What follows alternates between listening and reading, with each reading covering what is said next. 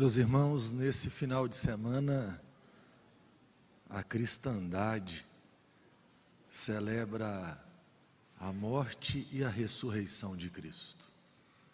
Uma coisa que precisa tocar o nosso coração e nos lembrar numa data como essa é que a morte encontrou quem é mais poderoso do que ela. A morte venceu todos os homens os mais poderosos, os mais ricos, os mais sábios, até que o homem Deus veio e ela não teve poder para segurá-lo. E ele é a primícia dos que dormem. Um dia todos nós ressuscitaremos. A morte não terá a última palavra na vida da igreja. Em Cristo todos nós ressuscitaremos. E nós estamos nesse mês trabalhando um tema chamado identidade. E estudando ou te, trazendo mensagens sobre o evangelho no livro de Marcos. E hoje em particular sobre a vitória sobre uma vida superficial. Se Cristo não morreu e não ressuscitou, a única coisa que nos resta é a superficialidade. Viver de forma superficial, porque nós só temos o agora, nós só temos o hoje, nós não temos esperança para o amanhã.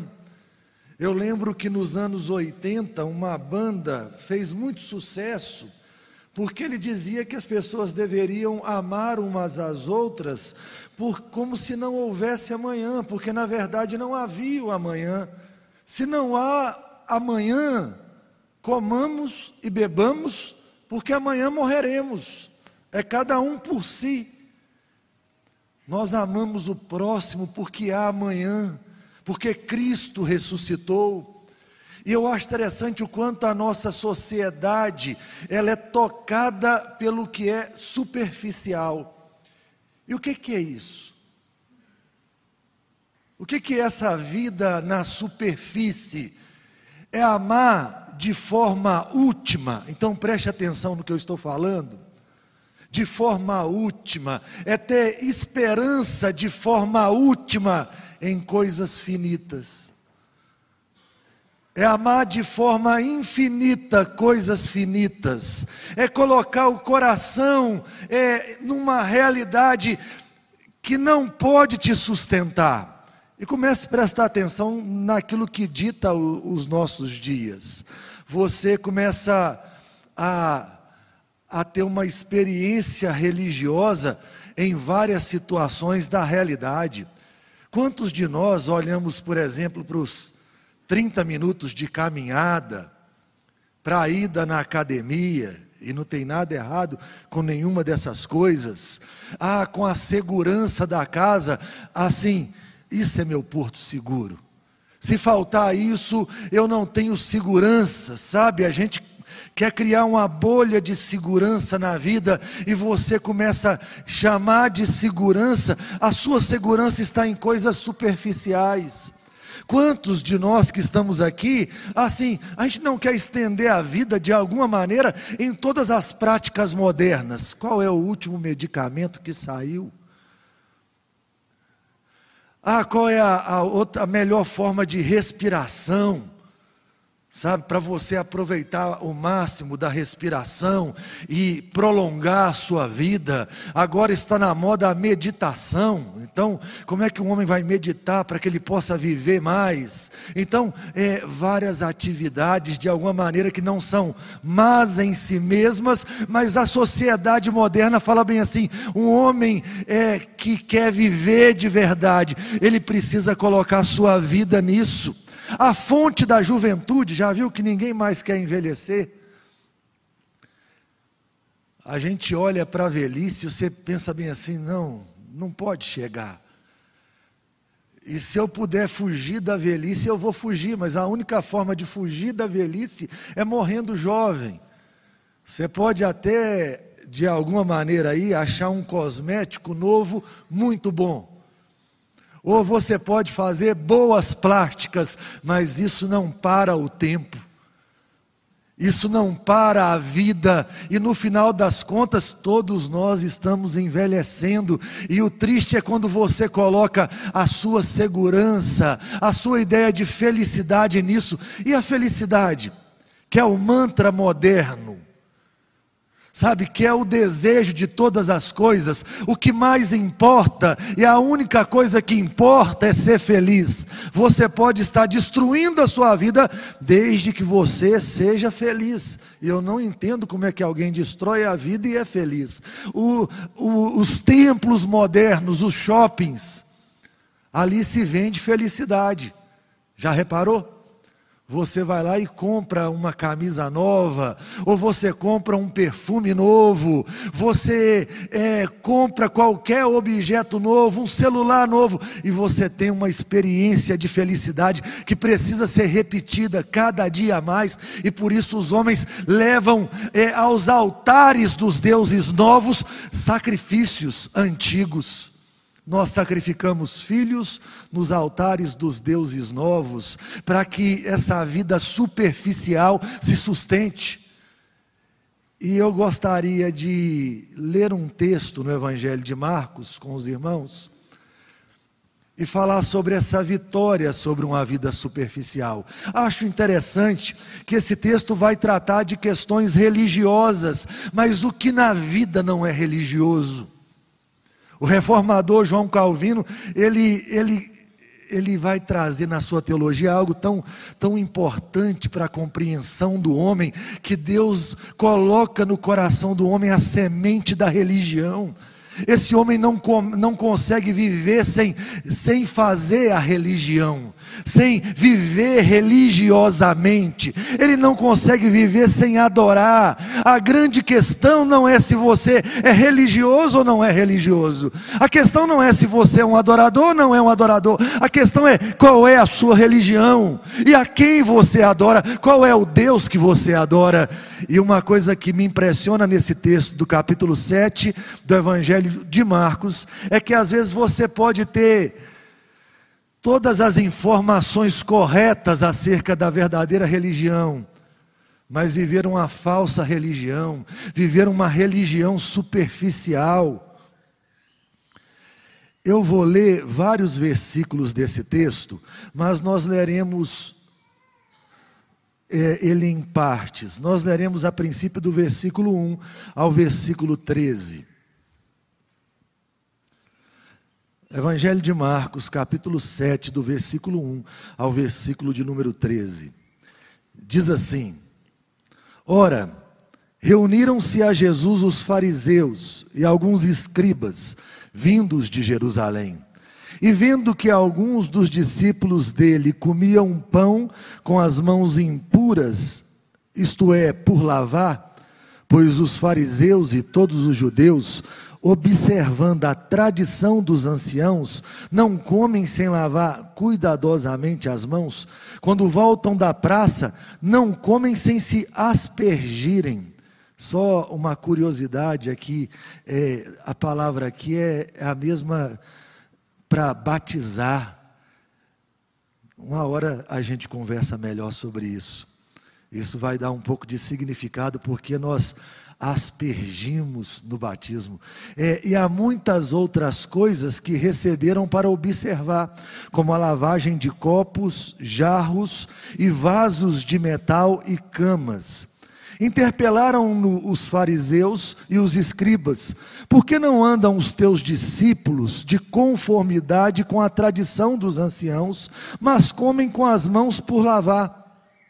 Respondeu-lhes: Bem profetizou Isaías a respeito de vós, Hipócritas, como está escrito: Este povo honra-me com os lábios, mas o seu coração está longe de mim.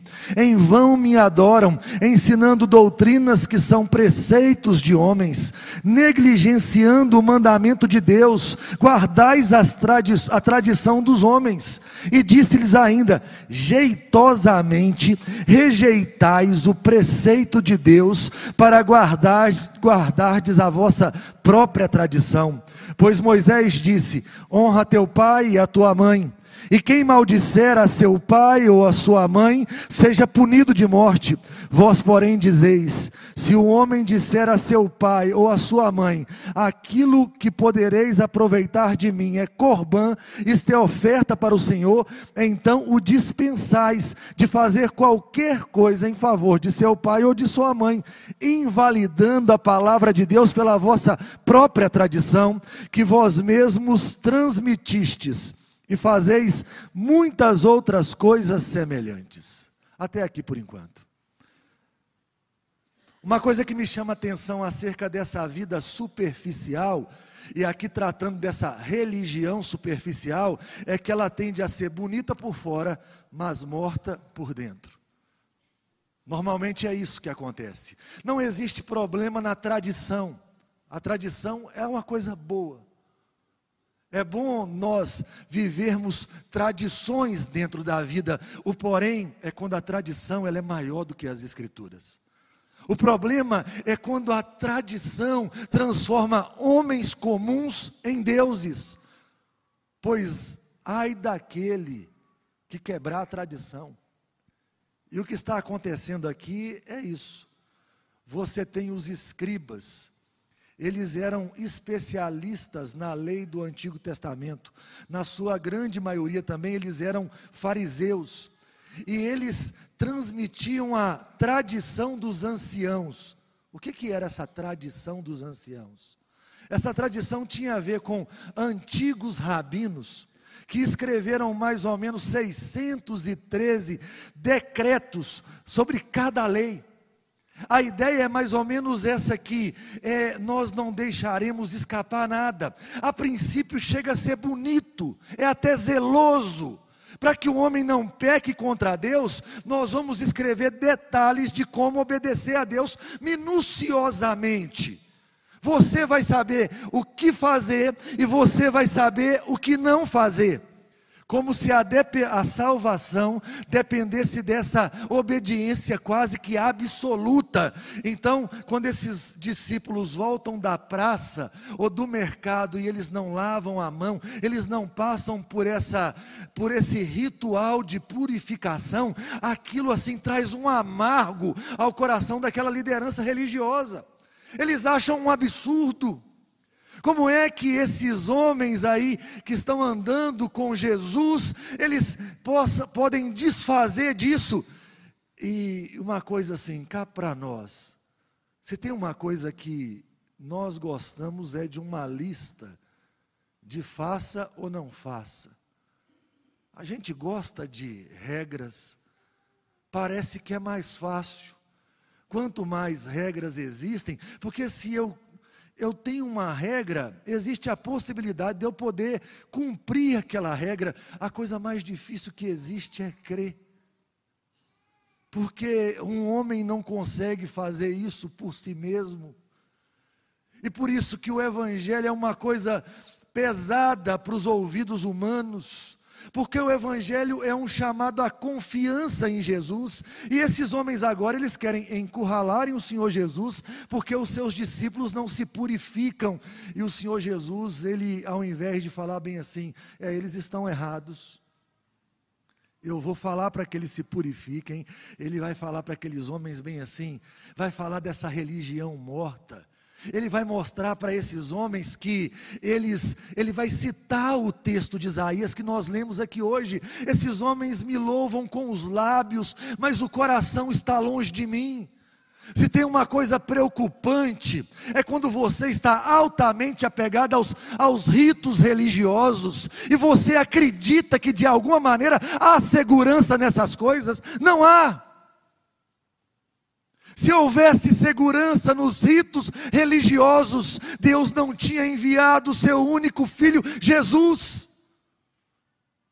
O que te levará ao céu não é o quanto você é bom, e o quanto você cumpre bem as regras da religião, é se dobrar perante Cristo, é, é ter o coração em Deus, não, é, não são apenas canções, dá para cantar bonito, dá para pregar, Dá para fazer várias coisas religiosas que aparentemente nos garantem uma salvação, mas nenhuma delas tem poder para isso. E o Senhor Jesus está mostrando exatamente isso para aqueles homens. Tirem o coração dessas coisas.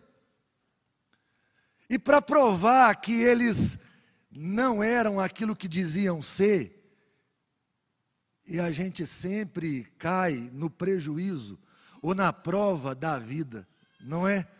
Você diz uma coisa, mas na prática você faz outra. Você diz que ama a Deus, que ama os mandamentos de Deus, que honra o Senhor, mas na prática você vive de outra maneira. E Ele quer mostrar que aquelas tradições daqueles antigos rabinos estavam errados e que eles haviam colocado aquelas tradições acima do próprio Deus. E o Senhor Jesus vem aqui e cita bem assim: a lei diz para vocês honrarem pai e mãe. E aí vocês vão dizer bem assim: ao invés de eu cuidar do meu pai e de eu cuidar, de eu cuidar da minha mãe, ao invés de eu andar esse caminho, eu quero uma vida mais consagrada. Tão interessante, né, que as coisas aparentemente são até bonitas. Eu vou dar uma oferta corbã. Sabe, eu vou dar, eu vou separar aquilo que eu daria ao meu pai, será uma oferta a Deus. Então, melhor do que eu cuidar do meu pai e do que eu cuidar da minha mãe, é eu dar uma oferta a Deus. E aí o Senhor Jesus vai dizer, dizer bem assim: isso não está nas Escrituras. Um homem precisa andar não pelo sentimento do coração, mas pelo que a Bíblia diz. Não pelo que os grandes mestres pensam, mas pelo que as Escrituras têm nos ensinado. O homem que confia na tradição da igreja, sem que essa tradição ela esteja pautada nas escrituras, esse homem anda cegamente. Vive uma vida de perigo. Uma coisa maravilhosa na vida da igreja presbiteriana é que você não é chamado a obedecer de forma cega. A nossa liderança Nenhum pastor, nenhum presbítero, nenhum diácono, ele está acima das escrituras sagradas. Você promete aqui a cada profissão de fé, a obedecer à liderança dessa igreja, enquanto a liderança dessa igreja for fiel à palavra de Deus. Ah, nada é mais importante na vida da igreja do que confiar nas escrituras, na palavra do próprio Deus. E deixa eu dizer uma coisa, se tem uma marca importante na vida da igreja é essa. Ah, muitas pessoas dizem bem assim: a reforma protestante, é, ela foi feita por Martinho Lutero. Eu não tenho dúvida disso. Eu não tenho dúvida que o homem que Deus usou foi Martinho Lutero, mas a reforma protestante é marcada por sola escritura. Nada é mais importante do que as escrituras. E isso é tão maravilhoso tão maravilhoso que nós podemos cuidar uns dos outros usando as Escrituras. Eu olho, por exemplo, aqui hoje, no corpo de pastores da igreja, os que estão trabalhando aqui na sede, os dois aqui, o reverendo Keller e o reverendo Marcos. Eles devem ser pelo menos 20 anos mais novos do que eu. E você vai pensar assim em algum momento: eu não posso me aconselhar com dois meninos. Se eles quiserem dar a opinião deles, bom será que você não se aconselhe com eles e nem comigo. Ah, mas toda escritura é inspirada por Deus. E na hora que um homem de Deus abre as escrituras para falar o que Deus quer para a vida daquele homem, ah, meu amigo, ah, meu irmão, que coisa cara e abençoada é essa, que Deus encha o nosso coração com as Escrituras, mas tome cuidado com as tradições. Tome cuidado para tentar se salvar com as tradições. Eu sei como é que faço. Como, tome cuidado com a justiça própria. Porque a salvação de um homem depende da justiça de Cristo aplicada ao coração do homem. Um crente de verdade, ele tem isso, a justiça de Cristo aplicada nele. Ele não tem justiça própria para se gloriar, ele confia na justiça de Jesus Cristo. E o que que aqueles homens naqueles dias não entendiam? Eles não compreendiam essa verdade. Então, qual que é o problema dessa vida superficial? Ela é bonita por fora, tá tudo no seu lugar, mas ela é feia por dentro. Aqui não tem misericórdia, aqui não tem compaixão, aqui não tem desejo por Deus, aqui está morto. Mas a, essa vida superficial também ela é marcada por um problema de coração. Observa o texto agora do versículo 14 ao versículo de número 23. E eu quero mostrar para você o problema do coração. E o que, que o Senhor Jesus vai mostrar para todos nós. Do versículo 14 ao versículo 23, diz assim: Convocando ele de novo a multidão, disse-lhes: Ouvi-me todos e entendei. Nada há fora do homem que entrando nele o possa contaminar. Mas o que sai do homem é o que o contamina.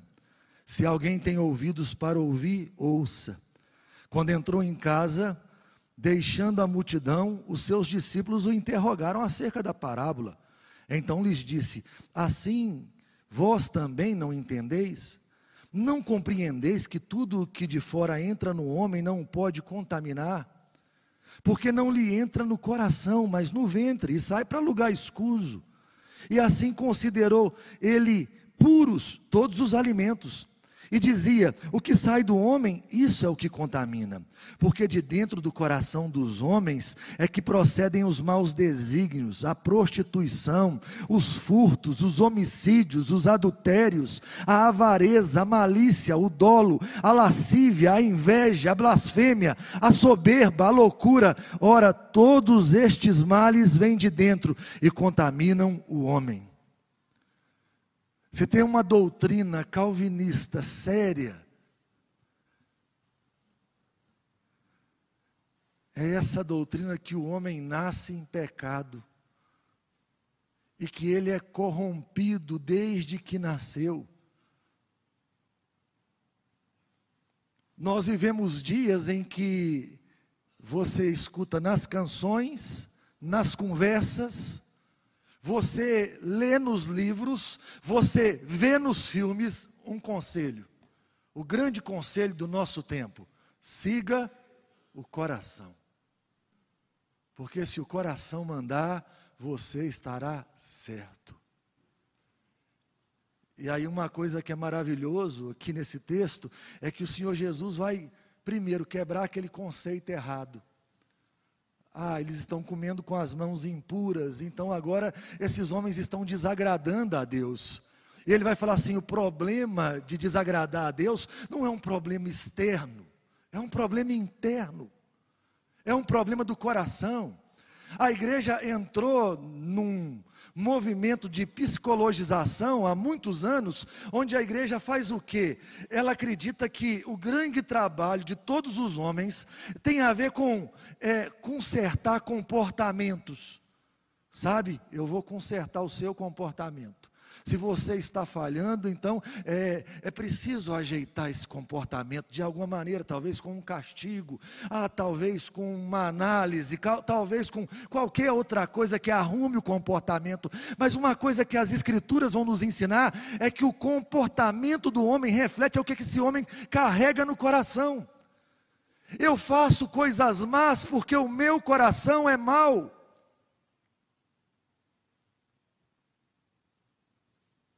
E quando eu não consigo admitir a maldade do meu coração, então o que, que eu faço? Sim, ninguém é culpado, é tudo questão das circunstâncias. Eu já fiz isso aqui algumas vezes, e eu gostaria que você prestasse atenção. Você balança um copo d'água, e a água derrama no chão. E eu faço uma pergunta a você: por que, que a água derramou no chão? E você vai me dizer, porque balançou o copo com água. E eu vou dizer, essa é parte da verdade, apenas parte da verdade. Talvez a verdade mais profunda dessa realidade é: havia água dentro. Se tivesse café, caía café. Se tivesse leite, caía leite. Esgoto, caía esgoto. Aí você fala: que coisa simples, pastor. Quando a pressão vem, o seu coração vai mostrar o que tem dentro. Essa é a tragédia. Alguém vai dizer bem assim: eu adulterei por causa da situação. A situação me levou para aquilo. Ah, o copo foi balançado e o coração adúltero trouxe o adultério para a realidade. Ah, eu furtei porque eu estava precisando e a situação era favorável. O seu coração era o coração de um ladrão. O maior problema do homem é um problema do coração. Se você quer de verdade arrumar um comportamento, é necessário arrumar o coração. O máximo que a gente consegue ao tentar arrumar comportamentos é, cristã, é, é, criar fariseus modernos, gente que faz o que é certo quando a luz está acesa, mas quando a luz apaga, ele vai desagradar todo mundo, porque ele tem que prestar conta aos homens e não a Deus. Eu queria virar numa noite como essa e falar bem assim: existem coisas que eu falo que é sem querer, mas vem o Senhor Jesus e fala bem assim: a boca fala do que está cheio o coração. O homem do tesouro, ele tira o que tem, do tesouro. Imagine, aí quando eu falo uma coisa que desagrada a Deus ou que desagrada a você, quando eu falo alguma coisa que destrói a sua vida, eu estou arrancando do tesouro do meu coração. Ah, se eu quero filhos santos, eu preciso pastorear o coração dos meus filhos. É muito mais do que corrigir os comportamentos deles. É observar onde os meus filhos têm errado e falhado contra Deus. É preciso voltar com a palavra para dentro de casa. Pecado. Tem que ser restaurado dentro de casa a palavra pecado. Ah, porque se é só um problema de comportamento, eu não preciso de um Salvador. Mas não é só um problema de comportamento, é um problema de um coração pecaminoso, e eu preciso do Rei dos Reis e do Senhor dos Senhores. Para que isso aconteça, quem pode mudar o próprio coração?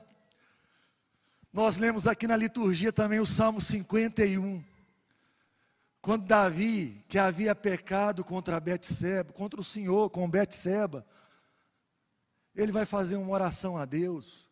Acho tão maravilhoso o salmo, porque Davi não fala assim: "Eu pequei porque ela estava tomando banho no pátio e eu vi".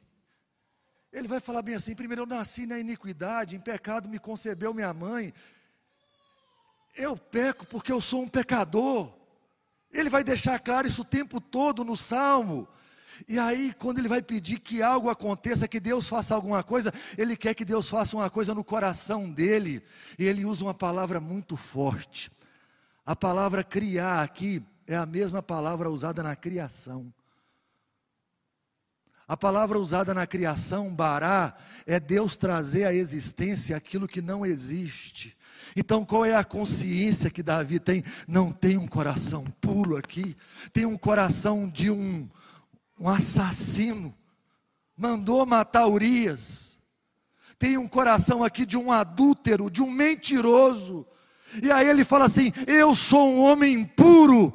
E aí, ao invés desse homem sair confiando nele, nas técnicas dele, esse homem vai implorar misericórdia e vai dizer: Cria em mim, ó Deus, um coração puro, traz o que não existe para dentro de mim e me dá um espírito inabalável.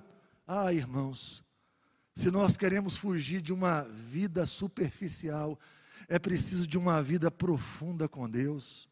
Porque todas as coisas foram criadas por Ele e para Ele, então se eu não vivo por Ele e para Ele, e se todas as coisas não glorificam o tempo todo, eu me entreguei a uma vida superficial.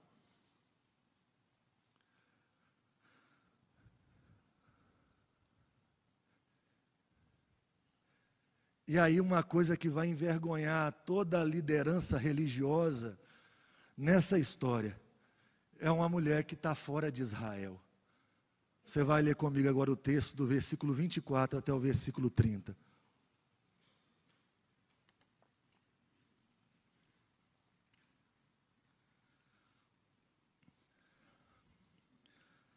Diz assim: Levantando-se, partiu dali para as terras de Tiro e Sidom. Tendo entrado numa casa, queria que ninguém o soubesse.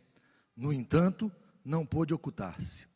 Porque uma mulher cuja filhinha estava possessa de espírito imundo, tendo ouvido a respeito dele, veio e prostrou-se-lhe aos pés.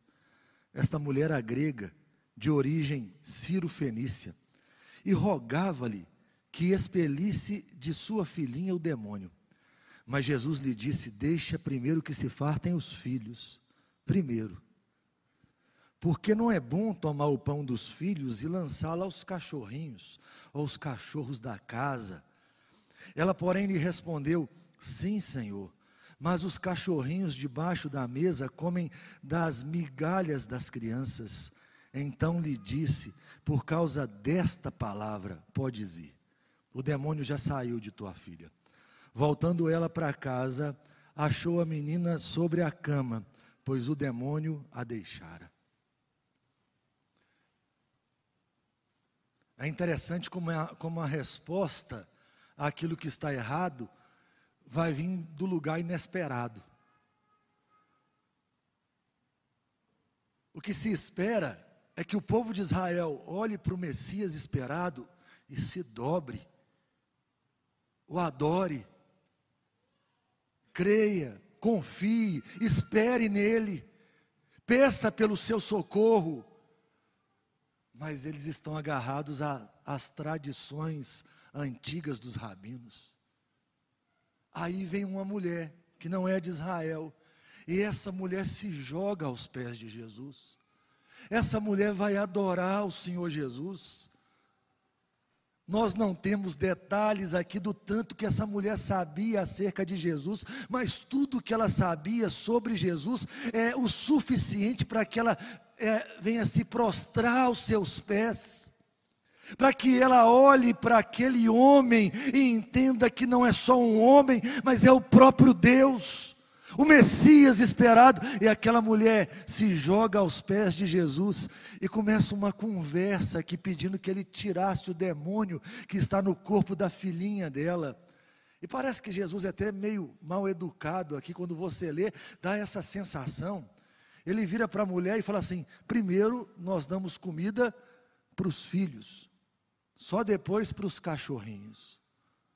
Ah, na ordem da redenção, na ordem da ação da graça de Deus em transformar os homens, ele vem para Israel, para o povo judeu primeiro, mas esse povo não é capaz de olhar para ele e ver um Salvador. Mas essa mulher, de alguma maneira, ele, ele não fecha as portas para ela, porque ela fala assim: ele fala assim, primeiro, primeiro. Ele não fala bem assim, é só para eles. Ele fala, primeiro, então de alguma maneira existe uma possibilidade para os gentios no futuro. Uma hora essa graça vai nos alcançar. E aí eu fico pensando nessa mulher, pensando assim: aquilo que vai estar lá, porque não pode acontecer agora. E ela vira para Jesus e fala assim: Mas os cachorrinhos comem das migalhas que caem das me da mesa dos filhos, do seu senhor. E coisa maravilhosa de alguém que compreende que o que vier do rei é o suficiente para mudar a sua vida, que o que vier do rei vai transformar a sua realidade. Se cair da mesa do rei, até as migalhas nos suprirão. Ah, nós temos que aprender isso. Aprender isso de todo o coração. Tem hora que nós simplesmente já nos contentamos com uma vida superficial, com uma alegria superficial, com a paz superficial, com uma coragem superficial, nos contentamos assim com uma segurança superficial. Ah, meus irmãos, todas estas coisas estão em Cristo, com uma vida eterna superficial. Elas estão em Cristo. Então olhe para Jesus como aquela mulher olhou e se lance aos pés dele. É lá que isso está em abundância. É lá que isso está em plenitude. E eu acho tão maravilhoso que ele vai elogiar a fé dessa mulher. Ele vai falar por causa dessas palavras. E nós sabemos que a fé é dom de Deus, de alguma maneira, Deus dá fé para essa mulher, para que essa mulher confie em Jesus Cristo, e Ele vai dizer, por causa dessas palavras, palavras essas que ele não estava escutando dentro de Israel. Em Israel, os homens estavam preocupados em lavar as mãos, essa Ciro Fenícia está preocupada em adorar e buscar socorro em Deus. Essa mulher volta para casa e a filha está em paz.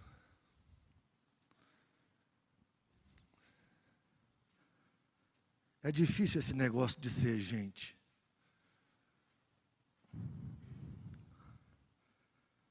A vida machuca mesmo. É difícil ter fé, acreditar e descansar no que a palavra de Deus tem nos ensinado. Eu sei que todos nós aqui estamos aquém do que seremos um dia. Há um Jack Stone perfeito em Cristo. João viu ele um dia. Ele estava entrando no céu de vestiduras brancas, lavada no sangue do Cordeiro. Aquele lá confia plenamente no seu Salvador. O ama de todo o coração. Aquele lá, os medos foram embora. Porque se Jesus está perto, ele não teme a tempestade. Aquele lá achou a felicidade completa. Mas esse aqui ainda não. Então o que, que esse aqui tem que fazer?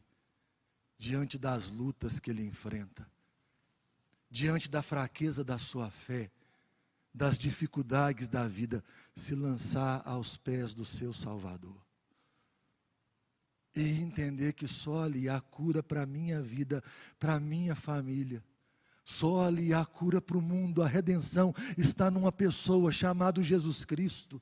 Então, a minha palavra para você nessa noite, que vive num mundo superficial, e às vezes uma vida superficial, que vive na superfície, é vai mais, vá mais a fundo o chamado para essa noite, para a mensagem dessa noite é: se lance aos pés do Salvador.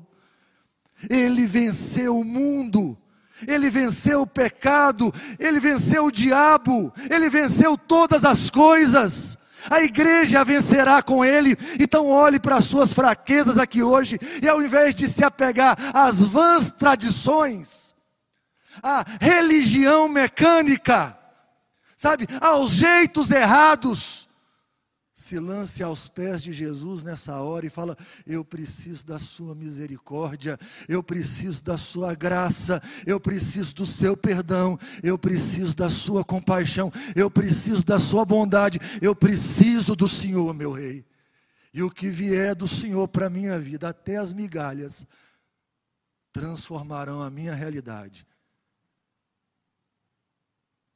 transformará a minha família, transformará o mundo ao meu redor.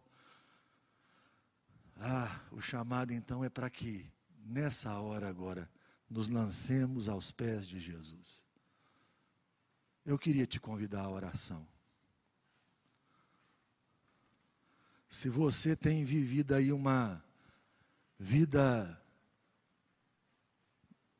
superficial, uma religiosidade onde você não vai aos pés de Jesus, você só cumpre o protocolo religioso, há um chamado da graça para você hoje, se lançar aos pés do seu Salvador, Ele está vivo, Ele está presente aqui no meio da igreja, Ele falou isso que onde a igreja se reunisse, dois ou três, ele estaria presente. Cabe à igreja se lançar em fé aos pés dele. Coloque as suas fraquezas perante Jesus, coloque seus medos perante Jesus, coloque os seus anseios perante o Rei Jesus e as migalhas que caírem daquela mesa. Eu quero dizer mais: não existem mais migalhas para nós. Ah, a mesa farta chegou até nós. Vai saciar o seu coração nessa noite e vai te dar poder para viver e glorificar a Deus ao sair daqui. Vamos orar.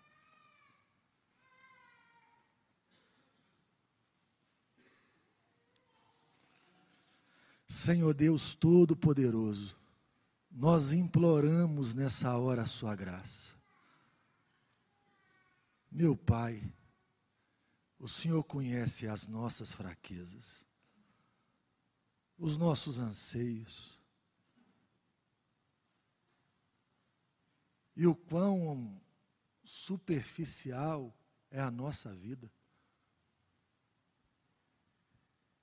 É triste quando o coração descansa em coisas que ele não deveria descansar, que trazem um benefício temporário,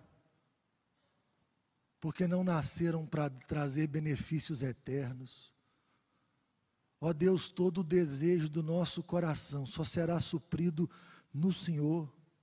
E o nosso coração só encontrará paz quando descansar no Senhor. Ah, meu Deus, então dá-nos a graça de, como aquela mulher, Ciro Fenícia, nos lançarmos aos pés do nosso Salvador Jesus Cristo, o nosso Redentor, o Rei dos Reis, o Senhor dos Senhores. Ó Deus, e implorarmos a graça, Deus tem misericórdia de nós. Ah, meu Pai, tem misericórdia da sua igreja.